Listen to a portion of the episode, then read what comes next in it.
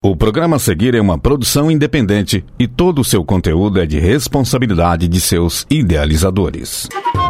Linha de Frente o boletim informativo da ADUFO, Sindicato das Professoras e Professores da UFO. Olá, ouvintes da Rádio Universitária. Está começando mais uma edição do Boletim Linha de Frente e eu sou Isley Borges, jornalista da Adufo. Eu inicio a edição do Boletim Linha de Frente de hoje comunicando a prorrogação de prazo para comprovação dos pagamentos dos planos de saúde, algo que ocorreu devido à atuação da Adufo. A diretoria executiva da Adufo solicitou ao pró-reitor de gestão de pessoas da UFO, no dia 16 de abril abril de 2020, ampliação do prazo para entrega de documentos da comprovação dos pagamentos dos planos de saúde.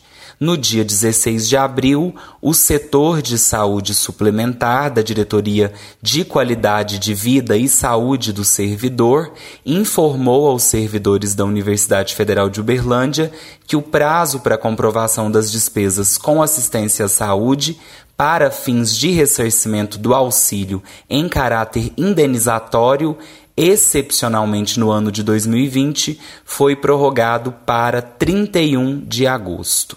Hoje, o nosso boletim linha de frente vai falar sobre a instrução normativa número 28, publicada no dia 25 de março de 2020, que prevê aí cortes nos auxílios transporte, no adicional noturno e no adicional de insalubridade dos servidores públicos. Quem conversa comigo sobre o tema é o professor Sidney Ruoco, presidente da ADUFO. Olá, professor Sidney. Olá, Isley. Olá, ouvintes da FM Universitária.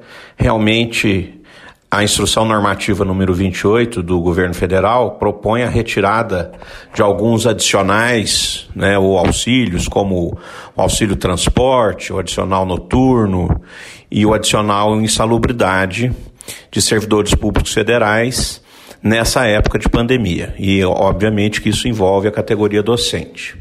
No caso dos docentes, o que mais afeta, e mesmo assim é parte apenas da categoria, é o adicional de insalubridade.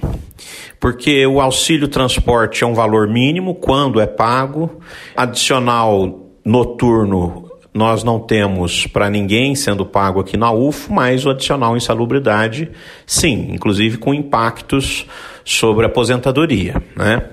Então há uma instrução do jurídico do Andes que realmente nós temos uma alta probabilidade de êxito para discutir isso judicialmente e nós já estamos tomando as providências então na diretoria executiva para ajuizarmos uma ação, né? ainda estamos decidindo se terá pedido de liminar ou não, para protegermos a nossa categoria dessa retirada do que pode ser entendido como um direito salarial, porque primeira discussão, a primeira pergunta que se faz é: ora, se o servidor está afastado, por que, que ele teria direito, por exemplo, ao adicional de insalubridade?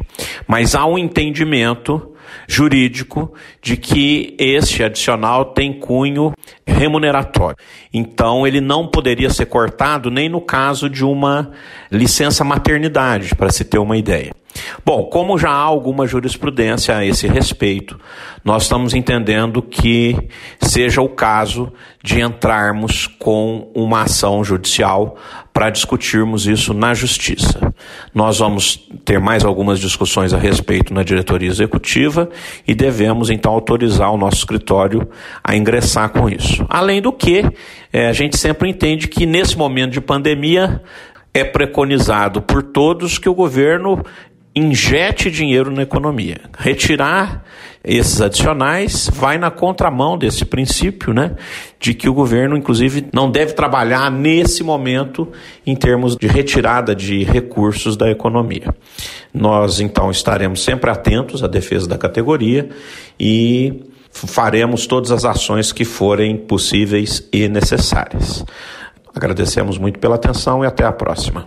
Professor, obrigado pela entrevista. Para mais informações, acesse o site adufo.org.br e acompanhe as nossas redes sociais. Uma excelente semana a todos e todas e até a próxima terça-feira. Linha de Frente, o boletim informativo da ADUFO, Sindicato das Professoras e Professores da UFO, por uma educação pública, gratuita, de qualidade, democrática e laica. O conteúdo que você ouviu é de uma produção independente, sendo assim de inteira responsabilidade de seus idealizadores.